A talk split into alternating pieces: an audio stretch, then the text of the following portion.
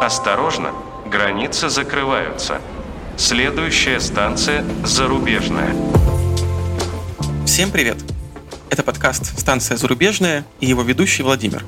В прошлых выпусках мы говорили в основном о тех странах, куда можно переехать, не имея визы или даже загранпаспорта. Многие сейчас оказались в Армении, Грузии, Турции, потому что в них было проще попасть, а сейчас думают, куда ехать дальше и в какой стране остаться надолго. Сегодня мы как раз обсудим одну из таких стран. Мы поговорим о том, как переехать в Канаду и получить там ВНЖ. А расскажет нам об этом ведущая подкаста «Кленовые истории» Виктория Бутенко, эксперт по IELTS и консультант по образованию за рубежом. Присоединяйтесь к нашему телеграм-каналу «Станция зарубежная». В нем вы можете узнать все самые важные новости о подкасте. Также ставьте нам оценки на подкаст-платформах, где слушаете нас, и подписывайтесь на сам подкаст. Если вам понравился выпуск или вы нашли информацию из него полезной, обязательно поделитесь им со своими друзьями, так вы поможете нам вырасти.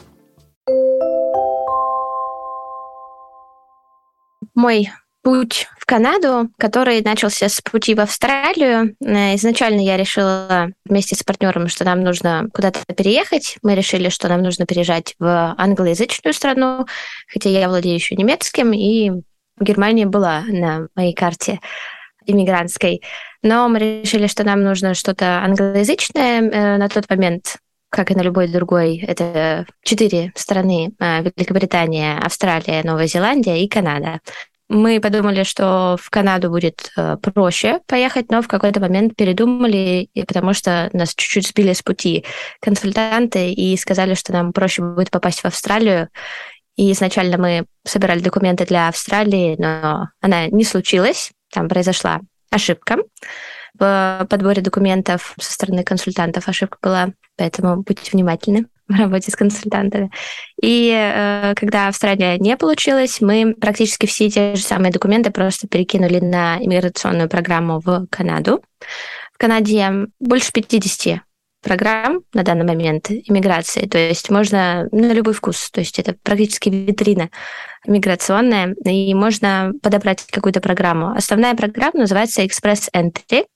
А, замечательная программа, а, подходит для молодых людей до 30 лет в лучшем случае, ну, не в лучшем случае, а лучше всего подходит для молодых людей, у которых нет бюджетов на покупку дома в Испании, для а, организации своего миграционного будущего нет возможности покупки какого-то другого паспорта, у которых есть исходные данные, это их возраст, их диплом из университета, знание английского и желание работать за рубежом и жить за рубежом в какой-то приличной стране. Вот так мы и попали по этой программе. А лучше всего критерии для этой программы – это возраст до 30 лет. Он дает максимальное количество баллов, потому что экспресс-энтри – это бальная система. То есть кто больше баллов набрал, а, тот скорее переехал. Следующие баллы даются за знание английского. Чем лучше вы знаете английский, тем проще вам попасть э, в Канаду. А далее баллы идут за партнера. Если есть партнер, у которого тоже есть знание английского, у которого тоже есть образование, про образование не сказала. Образование а, тоже не ниже бакалавра. Специалист проходит как магистр. А, то есть прекрасные баллы а, получались. Практически максимальные баллы у нас а, на тот момент были, и поэтому мы достаточно быстро прошли эту всю программу. Она была приостановлена, сейчас она возобновляется, и если вам меньше 30 лет, и вы знаете английский, то почему бы не рассмотреть этот вариант? А почему вы вообще решили уехать? В чем была причина иммиграции? У меня лично было согласие с моим партнером, который судебный юрист uh-huh. в России и много чего знает.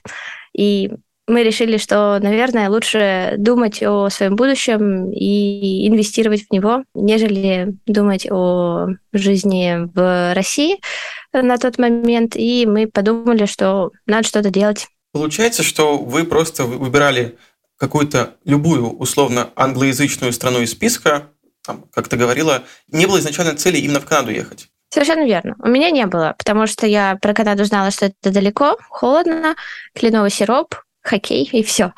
Потому что мне, так как я могу работать э, онлайн из практически любой точки мира, где есть интернет, э, потому что я практически большую часть своей карьеры работаю онлайн с людьми отовсюду, мне было неважно, куда на самом деле ехать, я могу сесть в любом месте и начать работать. Получается, что у тебя не было никаких представлений о Канаде, не было никаких ожиданий перед тем, как ты попал туда. Совершенно верно.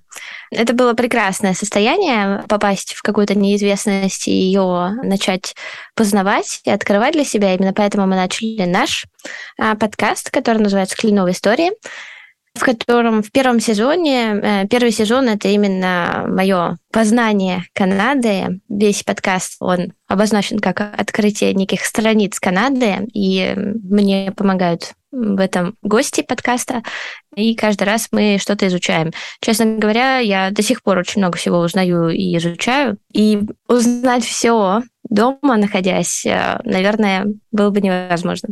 Но все равно большая часть людей перед тем, как переехать в другую страну, на как-то готовится, пытается что-то про нее узнать. Возможно, ездит в эту страну на разведку, чтобы понять, подходит она или нет, чтобы принимать такое важное решение.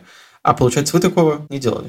Мы хотели поехать на разведку в Канаду, но Канада очень любит иммигрантов, но очень любит э, легальных иммигрантов. А когда вы подаетесь на туристическую визу в Канаду, то у Канады есть подозрения, потому что зачем вы подаетесь, а, будучи молодыми, умными и готовыми иммигрировать, зачем вы подаетесь на туристическую визу? И, как правило, Канада отказывает в турвизе а, молодым людям, у которых недостаточно связи с родиной. Это основное, основной отказ. То есть мы думаем, что вы просто приедете и останетесь в Канаде. Поэтому у нас не получилось приехать познакомиться, хотя план такой был.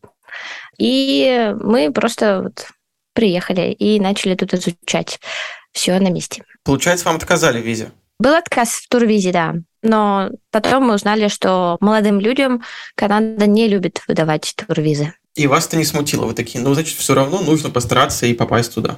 А, да, у нас а, тоже была поддержка со стороны консультантов. Нам разъяснили вот эту именно ситуацию, что податься на туристическую визу в Канаду хорошо, когда вам за 45, когда у вас э, собственное жилье, когда у вас работа на какую-то очень серьезную компанию с большим стажем, когда у вас дети и так далее. Это называется привязка к родине по канадским стандартам. А если этого нет, то имейте в виду, что есть вероятность отказа. Вероятность отказа есть даже если вы подаетесь на учебную визу, потому что Канада такая страна, она простая, но тоже со своими некими завихрениями. И если человек в 45 лет подается, например, на студенческую визу, то у канадского офицера возникнет вопрос, зачем вам в 45 подаваться на учебную визу? У вас там карьера, у вас там дом, семья и все такое. То есть э, Канада готова принять э, иммигрантов, много вариантов. Главное выбрать тот вариант, который будет наиболее эффективным в вашей иммиграционной истории. А почему все-таки вы не рассмотрели вот другие варианты, такие как, например, Англия или вот ты говорил Новая Зеландия? Честно говоря, я не помню, почему мы не рассмотрели в Великобританию. А Новая Зеландия очень простой ответ. Визовые вопросы в Австралии и Новой Зеландии оформляет один офис. Если вы получаете визу в Австралию, вы практически автоматически получаете ее и в Новую Зеландию, и наоборот. А Поэтому Австралия с Новой Зеландией, они вместе одновременно закрыли для нас свои двери. Понятно. Хорошо. Получается, что вы решили ехать в Канаду, и ты говоришь, что есть много программ по иммиграции в Канаду. Сказала, что их больше 50, и насколько я слышал, что есть разные программы, и они отличаются в зависимости от штата, от области, что есть такие более лояльные программы для мигрантов, есть менее лояльные, где-то там хотят э, заселить северные регионы страны и берут определенных специалистов, чтобы там строить дома. Да, все верно. А, я не иммиграционный консультант, но я по верхам могу а, чуть-чуть рассказать. По законам Канады я должна сказать, что я не иммиграционный консультант, и я не консультирую по этим вопросам, я консультант по образованию. Но а, Канада очень большая страна, вторая страна в мире по объему, и у нее очень маленькое население. Недонаселенность Канады будет еще как минимум лет 10 и лет 10 еще она будет ждать иммигрантов со всего мира. Канаде нужны умелые то есть skilled workers, работники, которые могут э, приехать и начать платить налоги. Канада очень любит э, таких очень востребованные специалисты, которые могут работать, что называется, руками, то есть электрики, водопроводчики, то есть такие э, строители, это тоже есть, дальнобойщики очень востребованы. И действительно есть программы северных регионов в города, где небольшое население, но им очень хочется его увеличить. Э, у них есть квота от правительства, что они могут набирать себе из пула иммигрантов э, тех, кто им нужен, и таким образом расширять свое население. Есть такие города, они называются комьюнити. Ну, города или комьюнити мы одинаково тут называем.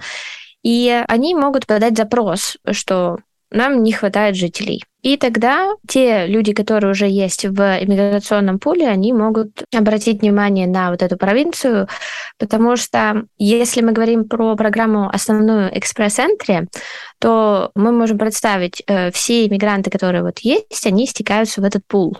То есть и там рейтинговая система.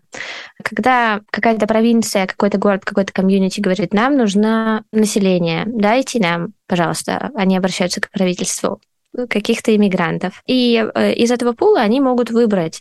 Очень часто выбирают людей с небольшим рейтингом, невысоким, за счет того, что им не нужно супер английский, чтобы вы знали. Им не нужно, чтобы вы были мастером или специалистом, магистром или специалистом. Им Важно, чтобы вы могли работать. Это основной критерий. И как-то изъясняться.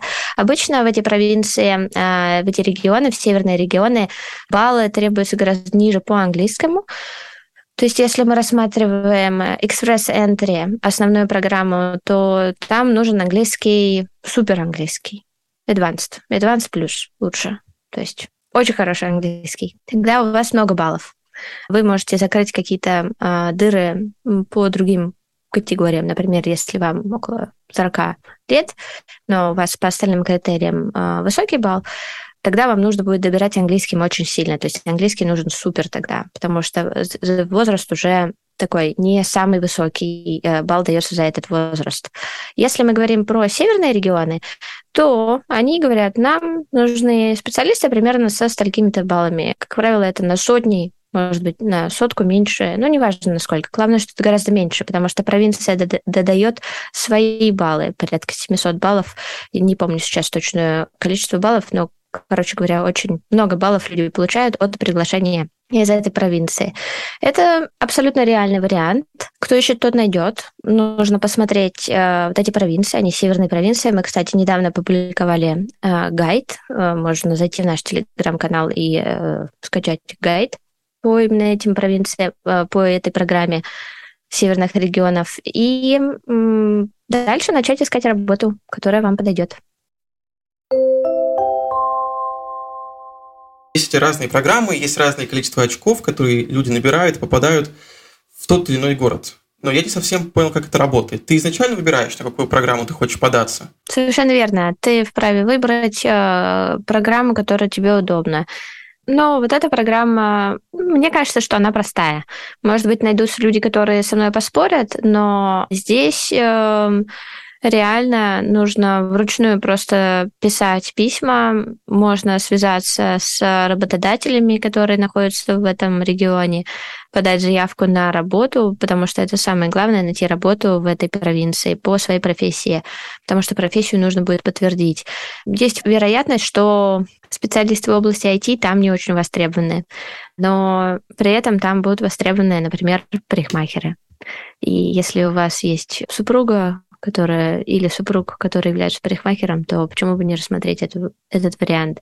На самом деле разброс профессий, он а, вот иногда кажется, что там, моя профессия никому не нужна, моя профессия никому не интересна, но это не так, потому что все профессии важны, все профессии нужны. Есть в Канаде лицензируемые профессии, по которым сложно мигрировать. К ним относятся врачи, к ним относятся юристы, потому что сложно, скажем так, э, как-то сопоставить. Хочется прояснить некоторые небольшие моменты.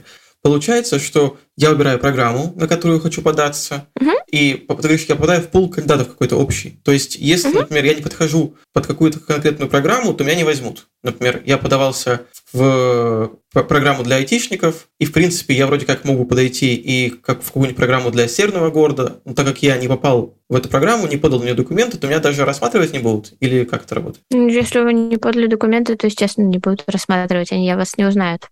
А, Можно, да, э, здесь все, что э, касается иммиграции в Канаду, нужно очень хорошо искать информацию, потому что информации на самом деле очень много. То есть не говорит об иммиграции в Канаде. И среди людей, кто находится в Канаде, ну, не говорят только те, кто не особо заинтересован. Но очень много людей, э, сейчас очень много блогеров, очень много различной информации. Пожалуйста, ищите, смотрите.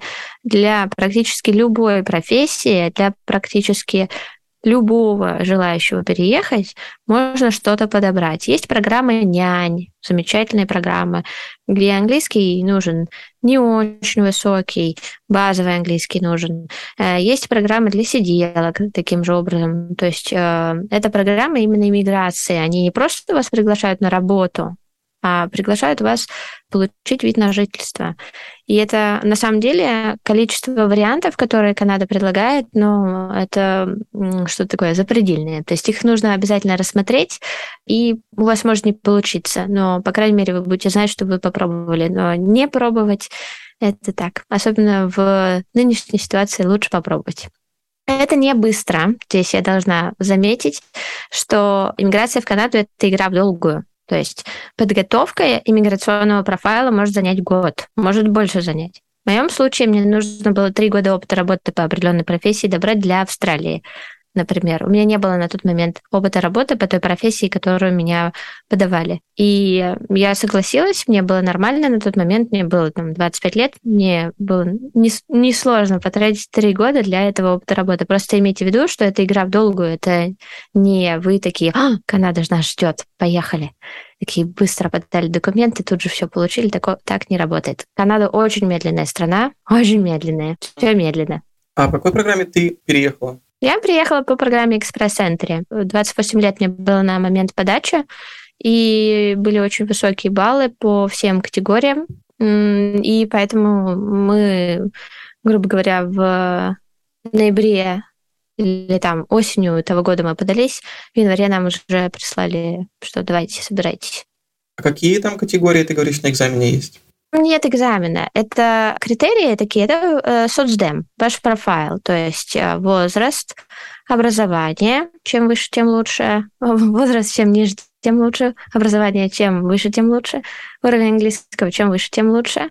Это основные а, категории. Дальше э, по тем же категориям дает баллы супруг, супруга, партнер. В Канаде все равно у вас официальный брак или неофициальный брак, если вы можете подтвердить свои отношения, то вы для Канады пара.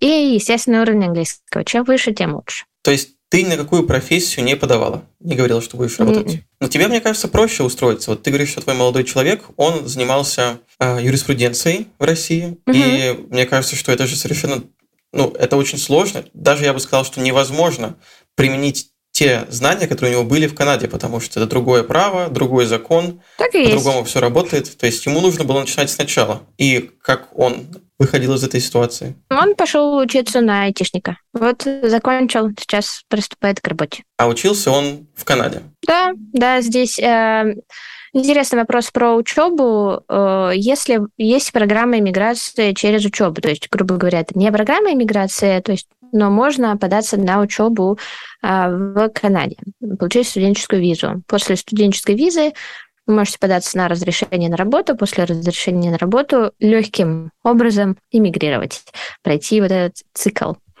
Учеба для международных иностранных студентов дорогая, очень дорогая скажем так. Это такое очень серьезная инвестиция, но э, имеет смысл рассмотреть для совсем молодых людей, если вы только заканчиваете школу, вдруг нас слушаете, если ваши дети заканчивают школу, рассмотрите канадский вариант, потому что он дает много бонусов э, в дальнейшей жизни.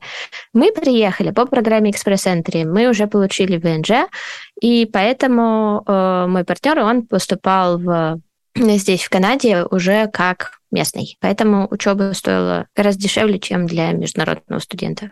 Но разве нет никаких критериев, которые ты должен выполнить после того, как ты переехал, или правил. Например, если тебя взяли в какой-то северный регион, наверное, ты должен в нем жить. И Северный не можешь, регион, скорее всего, да. оттуда уехать. А у вас были какие-то ограничения, что вы должны устроиться на какую-то работу? Если вы приезжаете по программе экспресс-центре, вы получаете карточку резидента и правильно делать, что хотите.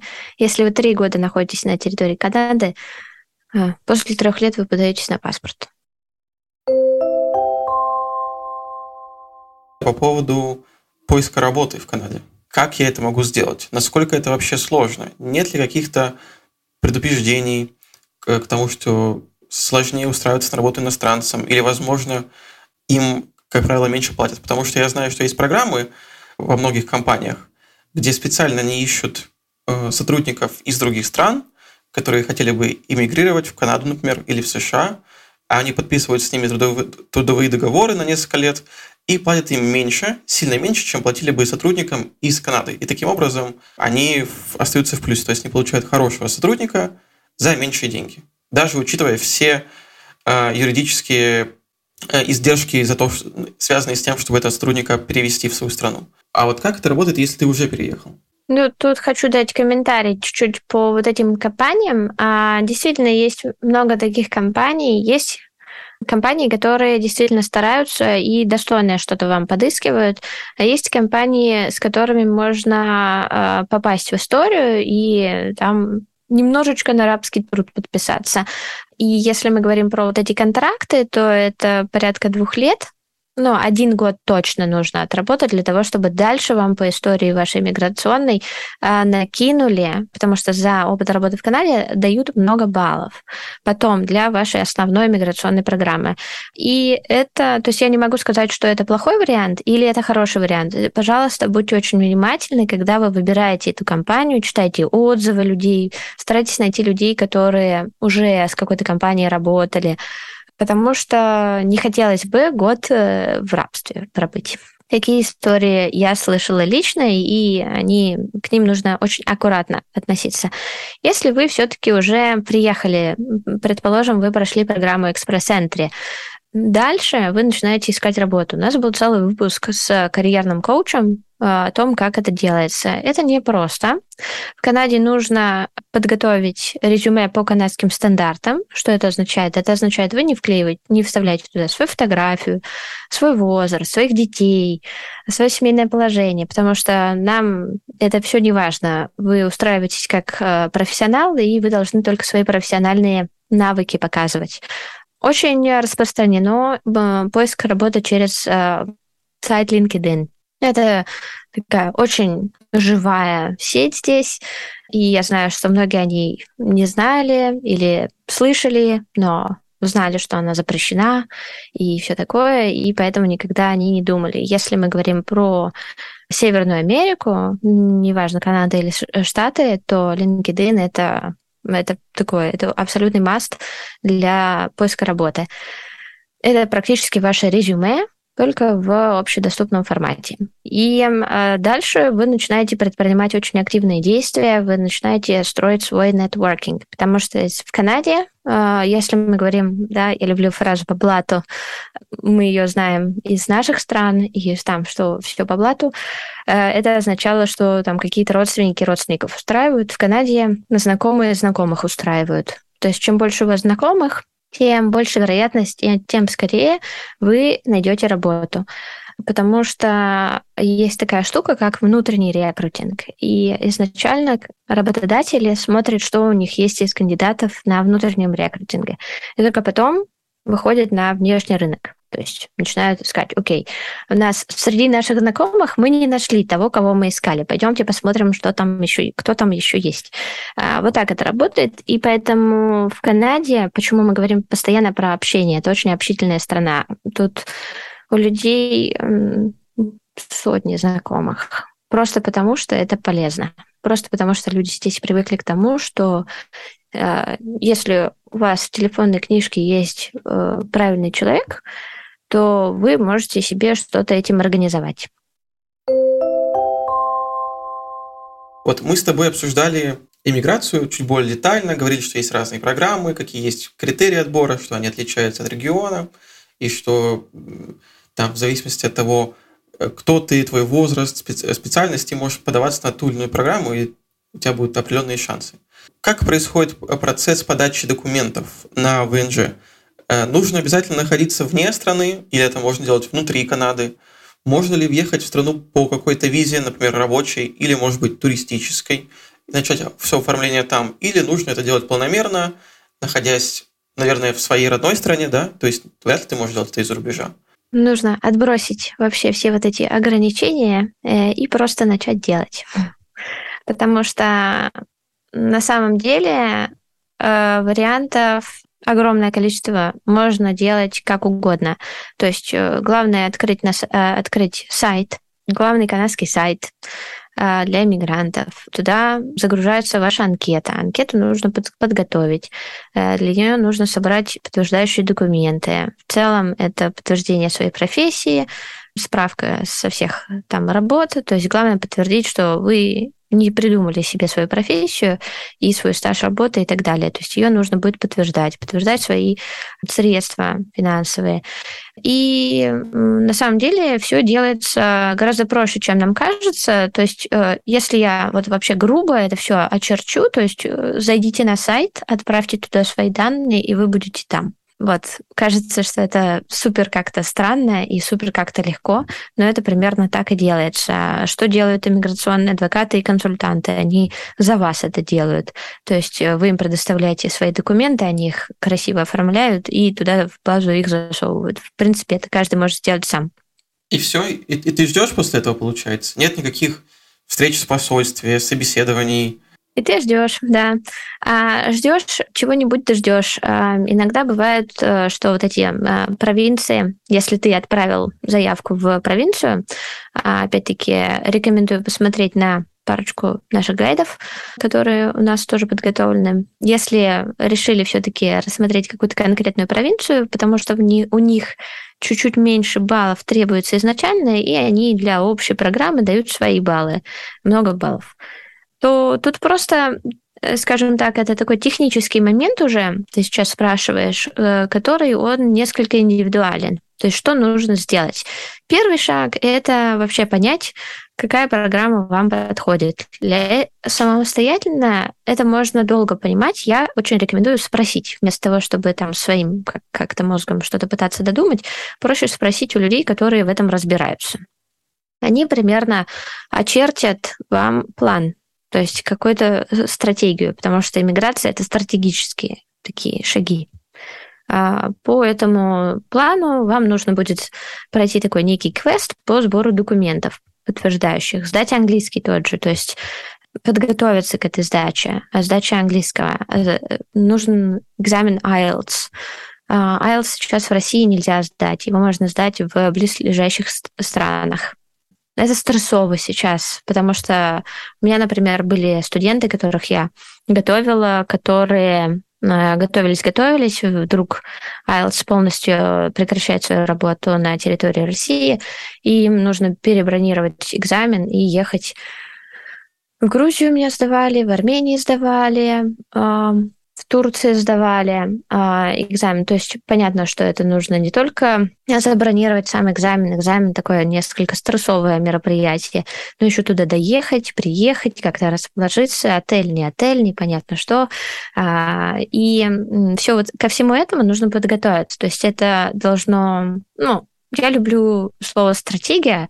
То есть стратегия подготовки этих документов, она должна быть. И она тоже не быстро делается, то есть не за один день ты это все возьмешь и придумаешь себе.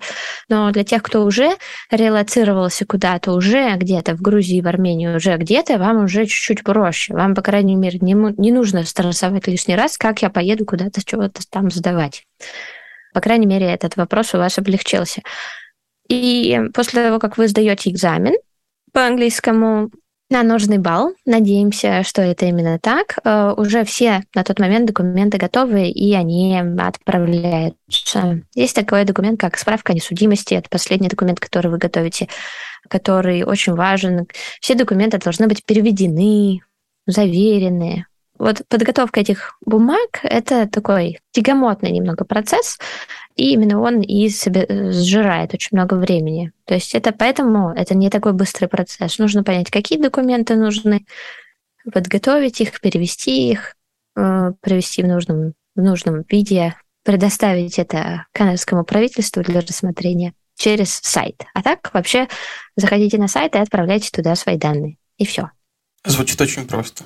Это на самом деле просто. Просто, к сожалению, многие люди не знают, что это просто. Но вот реально, если вы знаете английский, даже если вы его не знаете, но поставите себе цель за год, а это возможно вытянуть его на базовый уровень при правильной, опять-таки, при стратегическом изучении английского, это можно сделать и иметь такую возможность переехать. Какие документы нужно собирать и почему так много времени занимает процесс? Ты говоришь, что у тебя ушло на все это год. Ты неспешно все это делала или просто объективно быстрее не получится? Нужно собрать денег. Такой меркантильный вопрос. Нужно накопить определенную сумму денег. На въезде в Канаду вас попросят показать выписку из банка, что у вас есть деньги для того, чтобы себя обеспечить. Я не помню сейчас точно суммы, что-то в районе 10 тысяч на а, двух членов семьи. Если больше, то больше нужно денег. Эти деньги должны быть для того, чтобы подтвердить, что вы приедете и вы тут не будете голодать первое время и сразу как-то у вас будет на что найти себе жилье и так далее, потому что Канаде это важно. Дальше э, бюрократическая канадская машина, она работает очень медленно, то есть это такая бюрократическая машина очень старого образца, она еле едет. Последние годы документы обрабатываются очень долго. Но вот за счет ковида замедлилось все еще 500 раз, и поэтому люди, которые подавались на сентябрь на учебную визу, они ее все еще ждут потому что очень все медленно обрабатывается. И как быстро это обрабатывается, никто не знает. На официальном сайте есть такой календарь ожидания, сколько процессят документы. Просто потому что в Канаде вот так вот оплачивается, видимо, труд, так работают люди, то есть люди не торопятся. Здесь вообще неторопливый ритм жизни. То есть э, бегают тут люди на марафонах и по утрам, а так вообще не бегают и не носятся с ошпаренными разными местами своими для того, чтобы решить какой-то вопрос. Тут так не работает. Тут все просто очень медленно, и к этому нужно быть готовым. То есть за сколько сейчас обрабатывают э, ваши документы, никто не может точно сказать. Ну, ты говоришь, что нужно 10 тысяч на двух человек, приблизительно. Это не точные mm-hmm. цифры, но звучит как будто бы немного. Мне казалось, что в Канаде должно быть сильно дороже жить. Как будто бы только за квартиру ты должен давать несколько тысяч долларов за ее аренду. Так и есть. Э, если вы вдруг живете в Москве и решите прикинуть, сколько будет стоить жизнь в Канаде, я рекомендую умножить на 3 чтобы примерно представлять. А мы можем на твоем опыте обсудить? Получается, ты живешь в Ванкувере, верно? Нет, я живу в Торонто. Ты живешь в Торонто. И Торонто это, наверное, один из самых дорогих, да, городов для жизни. Так считается. и есть. Торонто и Ванкувер, они постоянно делят э, место самого другого города э, Канады. Если мы вернемся к вопросу северных территорий, там все гораздо дешевле э, и очень хороший старт для тех, э, кто думает о своем финансовом состоянии. А если мы говорим про Торонто, то такая недорогая, небольшая квартира для съема, она обойдется в порядка 1900 долларов, ну, то есть канадских долларов. Канадский доллар, он чуть-чуть дешевле американского доллара. Я не помню сейчас какой курс, но э, это будет примерно в три, э, два-три раза точно больше, чем в два раза вот дороже, чем такую же квартиру вы могли снять в Москве. Если вот не углубляться в подробности, то какой нужен уровень дохода, чтобы э, жить комфортно? В Канаде доход обычно исчисляется в год, но я люблю тоже по месяцам, мне как-то комфортнее. Если мы говорим про в среднем 4000 долларов, то есть э, на человека, то это будет так, достаточно комфортно. То есть если вы работаете онлайн, если вы работаете вдруг э, примерно там, за 200 тысяч рублей, то вам этого будет вполне себе достаточно, чтобы себя обеспечить. Если вы работаете вдвоем, то это уже такая хорошая ну, то есть вы уже начинаете себя не ограничивать в чем-то и можете позволить себе много, много всего. Но опять-таки все зависит от того, где вы работаете. Например, в IT-сфере средняя заработная плата порядка 70 тысяч в год, то есть это в районе 6 тысяч. То есть э, поэтому говорят, что айтишники здесь э, хорошо живут но при этом много платят налогов. Кстати, про налоги здесь очень высокие налоги, и это тоже стоит учитывать, потому что налоги идут на образование, на медицину, то есть это все э, туда ходит. А какой размер? Вот, например, я айтишник из Москвы, решил переехать в Канаду, получаю 200 тысяч рублей, то есть сколько по текущему курсу? Ну, примерно 3300 долларов. И сколько я буду отдавать государству? А, разные существуют э, такие схемы налоговые. У нас даже был целый э, подкаст э, Канада налоговая, потому что а, обычно у меня, например, есть э, бухгалтер. Он тут у всех есть свой бухгалтер, который занимается вашими налогами, потому что голову сломаешь ими заниматься. Э, просто так сказать, что, например, там 18% я могу ошибиться, потому что иногда э, здесь еще есть дополнительный налог на транспорт. Вот, например, у меня нет машины, я не плачу налог за использование машины, он называется еще карбоновый какой-то там налог, то есть за какой-то экологичный налог.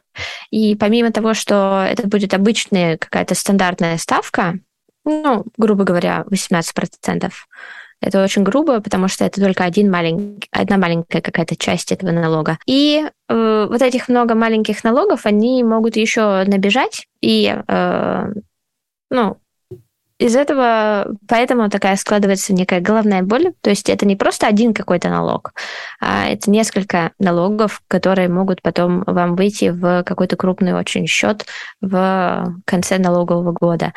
Что обычно а, делают те, кто работают в Канаде? Они прибавляют налог к той стоимости, которую вы уже обозначили. То есть, грубо говоря, даже в том же самом магазине вы покупаете все те же яйца, все тот же хлеб, а за вы видите там свои стоимости, ценники, которые есть в магазине, а на кассе вам прибавляют 13% налога. То же самое во всех остальных областях. То есть, если вы идете, не знаю, к какому-нибудь массажисту, то там будет стоять одна э, стоимость, а потом прибавится к ней еще налог, ну вот он в районе 13%. И, а если мы говорим про подоходный налог, то какой он, какого он размера? Он же, наверное, основной считается. Да, но, к сожалению, я не могу дать точный ответ на этот вопрос, потому что я об этом стараюсь не думать. Для этого у меня есть бухгалтер, которому я плачу раз в год для того, чтобы он все там не посчитал. Просто потому что не просто один налог какой-то, а там есть целая такая система налоговая. Звучит довольно запутанно, и вообще все, что ты рассказываешь, это довольно сильно отличается от того, к чему ну, мы привыкли, те, кто живет в странах СНГ. Все, что касается налогов, оно для меня, я уже четвертый год здесь, и пока что оно для меня непонятно. Ну, не только же про налоги, и про устройство городов, и в целом, как бы, мне кажется, что быт довольно сильно отличается. Проблема, даже не проблема, а особенность э, Канады заключается в том, что в Канаде 12 провинций. И в каждой провинции это практически свое маленькое государство внутри государства. И у каждой провинции, вот, например, я рассказываю про Торонто, а сейчас нас послушают люди из Ванкувера и скажут, не, вообще там Вика все неправильно говорит, у нас все вообще по-другому. А еще люди из Манитобы какой-нибудь э, послушают нас, такие, ой, там вообще все не так, вообще все не так. Или кто-то еще из другого региона нас послушает и тоже скажет, что все не так, потому что на самом деле жизнь, она отличается от разных регионов, и поэтому очень часто я говорю, я живу в Торонто, и вот в Торонто вот так. А если мы начнем отъезжать даже от Торонто, даже находясь в моей провинции Онтарио, то там, например, уже мы начинаем говорить про маленькие города, мы начинаем говорить про то, что там населения в районе 10 тысяч людей в городе. То есть это уже совсем другой ритм жизни. Канада очень большая, поэтому по ней нельзя сказать э, вообще обо всей стране. Можно говорить про какую-то узкую вот часть. И даже то, что я скажу, если вдруг я найду сейчас э, размер налога, то он будет отличаться. Мой размер налога от твоего налога, который ты будешь потому что платить, потому что он еще и зависит от того дохода, который ты получаешь.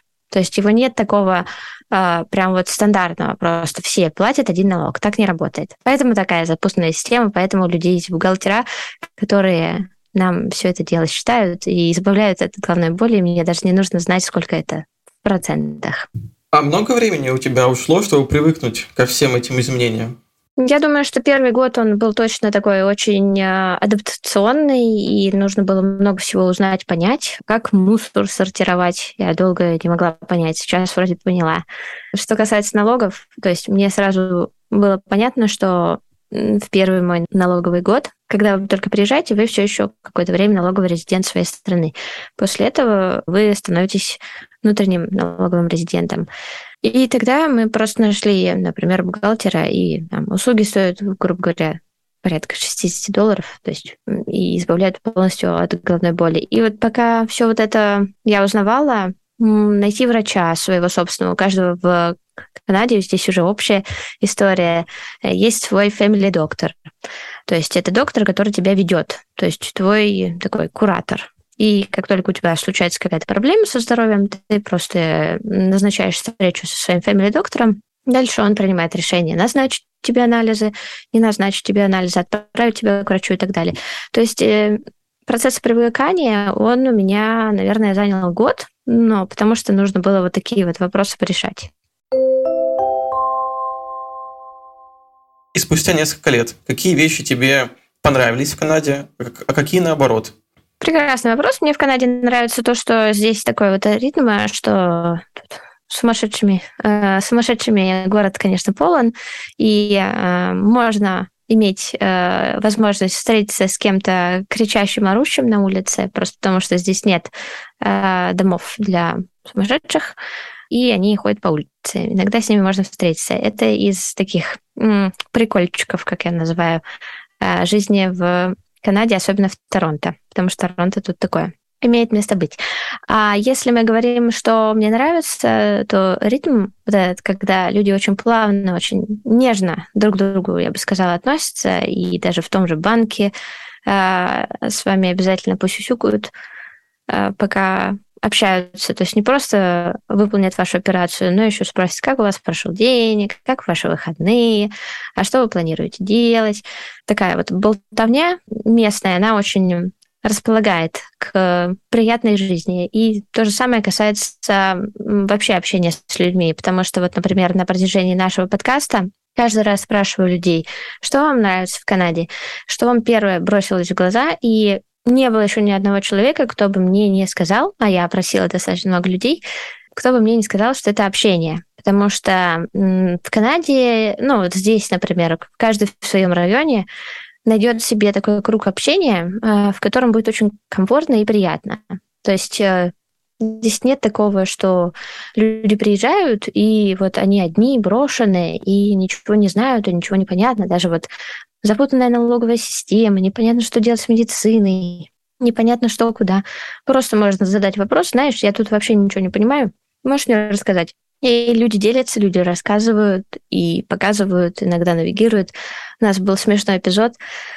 А, в нашем подкасте девушка рассказывала а, о том, как она первый день приехала и не могла найти, и там несколько людей собрались для того, чтобы разобраться, куда ей идти, и прям просто рандомные люди на улице и пытались ей как-то помочь. И это реально работает здесь примерно так. То есть если вам непонятно, то вы просто подходите к любому человеку, спрашиваете, и вам просто кто-то помогает. Примерно так. А не скучно?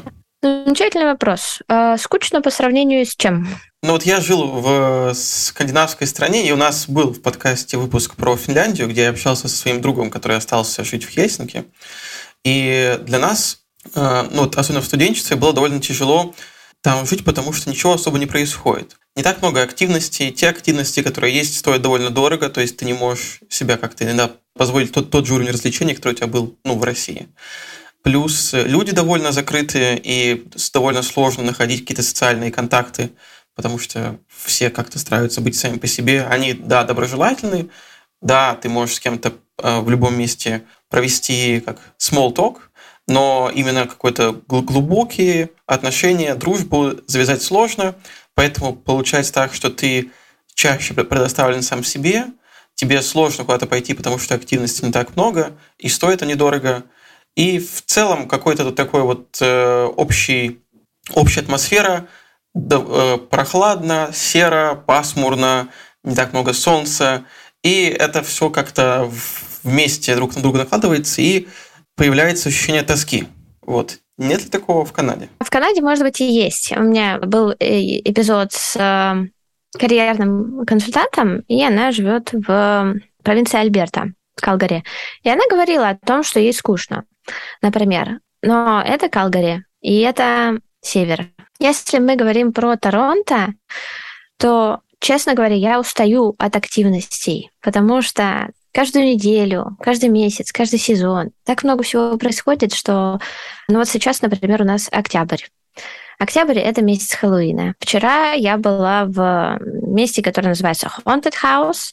Э, это такой дом со страшилками. И меня туда позвал мой знакомый, мой друг, с которым мы познакомились на Метапе. Метап — это такая, такое приложение, такой сайт, на котором люди просто организовывают свои какие-то тусовки бесплатно. То есть просто люди берут и собираются. И вот я познакомилась там с моим другом.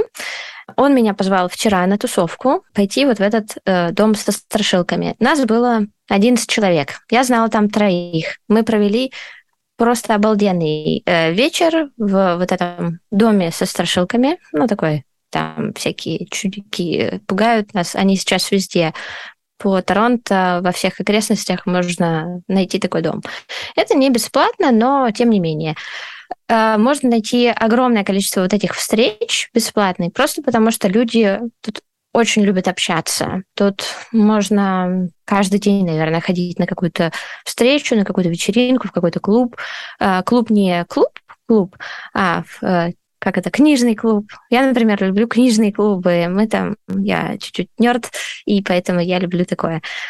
Можно ходить на экскурсии, платить чисто как на чай. То есть можно прийти и заплатить 3 доллара, можно 5, можно 10. Эти экскурсии проходят, ну, вот, например, я на экскурсии, которые хожу, они практически каждый день проходят. То есть тут можно устать от, от активной жизни. И хочется иногда перерыв. Э, но сейчас перерыва не может быть, потому что сейчас октябрь, и у нас впереди несколько очень больших мероприятий, связанных с Хэллоуином. А, огромный хэллоуинский парад будет 31 э, октября.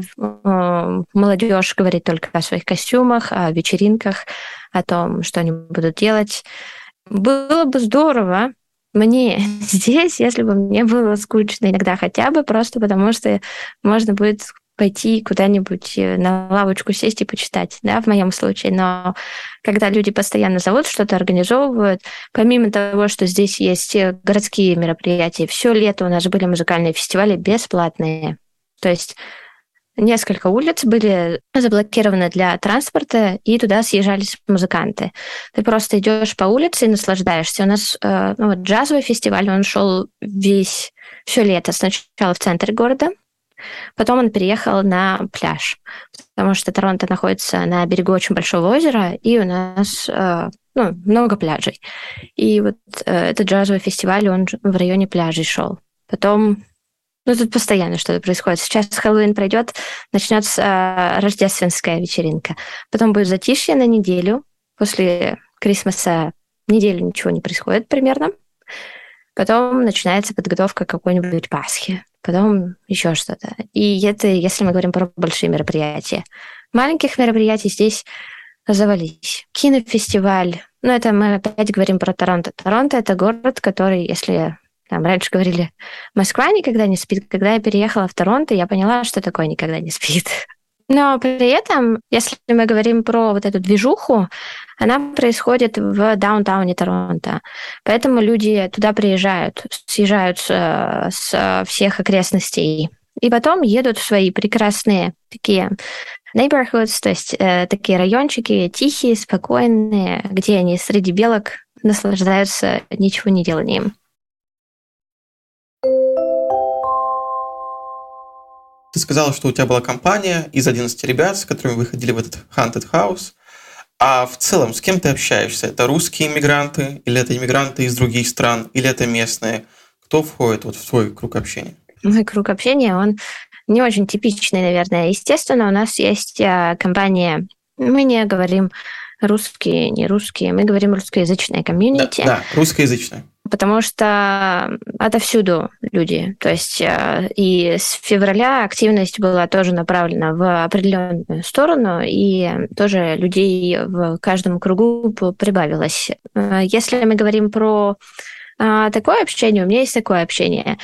У меня много общения с моими соседями, потому что у меня очень болтливые соседи, и я постоянно с ними что-то обсуждаю, либо книги, либо погоду, либо какие-то мероприятия. У меня одна соседка полити- политический активист, и она мне постоянно рассказывает про политическую жизнь в Канаде. Кстати, она считает, что она не самая лучшая, и Канада — это не святая земля, это нужно иметь в виду. Если мы говорим про моих друзей, в основном это такое международное сообщество. То есть, если мы говорим про, например, вчерашних ребят, с которыми я проводила время, они были, вот было 11 человек, и каждый из них приехал из какой-то страны. Или родители были из какой-то страны э, изначально. То есть э, это постоянно какая-то смесь. То есть очень сложно находиться в каком-то одном сообществе постоянно. Просто потому что люди здесь отовсюду, и когда вы, например, на работе общаетесь, то у вас тоже будут то, что называю канадцы-канадцы, то есть с канадскими корнями, будут канадцы, которые уже здесь оканадились, а, но приехали отовсюду. И здесь нет такого, что исключительно вот что-то такое. Это очень сложно организовать. А кому вообще стоит задуматься о переезде в Канаду? Для кого подходит эта страна? Ну, как мне кажется, это как я тебя услышал, что такой довольно неспешный, э, неторопливый образ жизни, в принципе, довольно комфортно, дружелюбно, и, наверное, если ты какой-то карьерист, возможно, Канада не для тебя. Но если ты хочешь э, спокойно жить в какой-то стране, в которой можно комфортно существовать и там, не знаю, растить своих детей, наверное, это хороший выбор. Как ты себе это представляешь? Я все-таки не так далеко от вообще иммиграционного вопроса, и то есть я работаю с людьми, которые думают про иммиграцию таким или иным образом, и Канада, она вообще для всех. То есть здесь любой человек найдет а, то, что ему нравится. То есть нет такого, вот я говорю, да, неторопливый образ жизни. Это в моем райончике пенсионерском, это неторопливый образ жизни. 15 минут от моего дома, и там уже можно устать от тусовок, и потому что их будет так много, что уже там не, невозможно столько, столько уже тусить. И э, это в пределах одного города, да, и то же самое в пределах э, страны. То есть, если мы говорим про, например, Ванкувер, люди, которые едут в Ванкувер, они любят теплый климат потеплее, потому что там гораздо теплее, чем на юге. А Ванкувер, он близок к океану, и туда люди едут, которые любят серфить, которые любят активный образ жизни. То есть э, я не могу сказать, что кому стоит рассмотреть. Если вы решили, что вам нужно рассмотреть иммиграцию вообще, рассмотрите, пожалуйста, Канаду. Сделайте себе одолжение, потому что вероятность того, что вы проходите по критериям иммиграционным, а, так велика, что вы даже не могли об этом подумать. Вот просто вот даже э, ты, Володь, возьми и посмотри, а вообще как там, где там я на иммигрантской этой истории в Канаду, а, и ты будешь удивлен. А Приятно. есть какой-то сайт, где это можно посмотреть?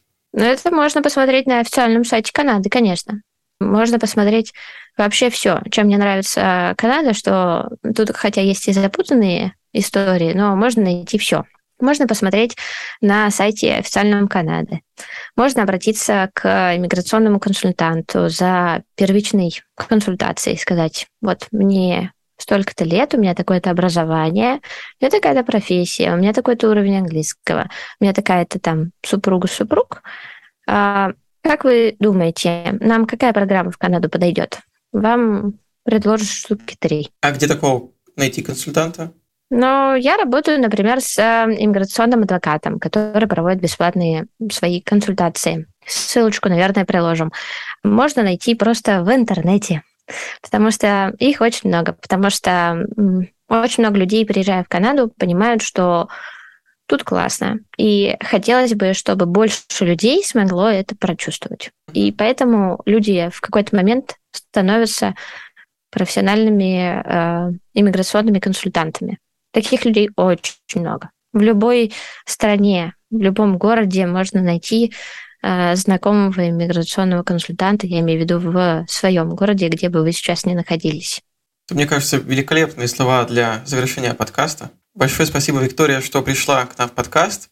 Все ссылки, ссылка на канал Виктории и прочие полезные ссылки об иммиграции в Канаде, о поисках иммиграционных агентов или в нужные телеграм-каналы мы оставим в описании подкаста. И обязательно проверьте канал Виктории, там тоже довольно много полезной информации о Канаде и об эмиграции туда. Да, спасибо большое. Желаю всем найти свой путь и прийти туда, куда вам хочется, потому что станция зарубежная прекрасный навигатор для этого, и думаю, что можно найти подходящий вариант именно для вас. Спасибо большое. Спасибо, что позвали. Всем пока.